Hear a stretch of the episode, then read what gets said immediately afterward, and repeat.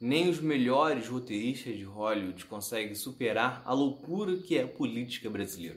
Depois de 21 anos de ditadura, temos finalmente um presidente civil no poder, mas que é eleito de forma indireta e que sequer chega a assumir o poder.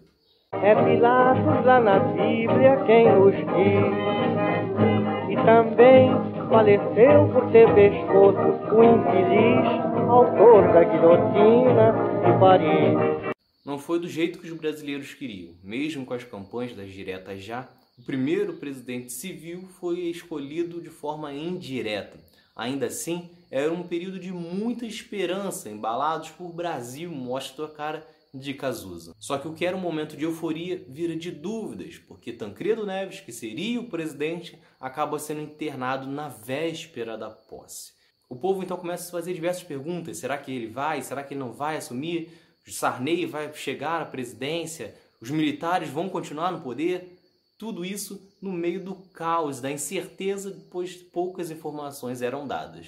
Com isso, surgiram-se muitas teorias da conspiração, inclusive de que Tancredo Neves havia sofrido um atentado.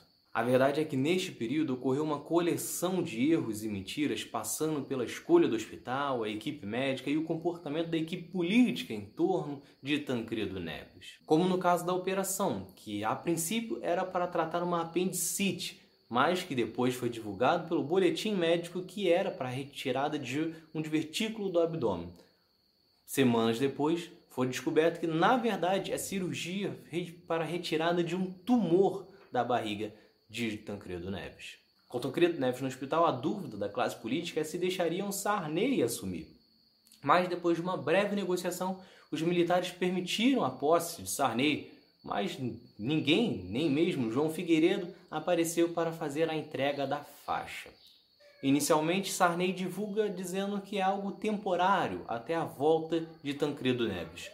No entanto, com apenas cinco dias depois da primeira cirurgia, Tancredo Neves passa por uma nova cirurgia, agora com novos médicos, e ainda continua sem se recuperar. Depois disso, ele é transferido de Brasília para São Paulo e em um pouco mais de 30 dias ele passa por simplesmente seis cirurgias, até que seu corpo não aguenta e Tancredo Neves acaba falecendo em 21 de abril de 1985. Tancredo Neves então acaba morrendo sem sequer botar os pés para fora do hospital em um período em que seria presidente da República. Então é isso. Se vocês gostaram, se inscreva, ative as notificações e continue acompanhando, porque no próximo falarei como foi a turbulência para Sarney assumir e também como foi o seu governo. Até a próxima.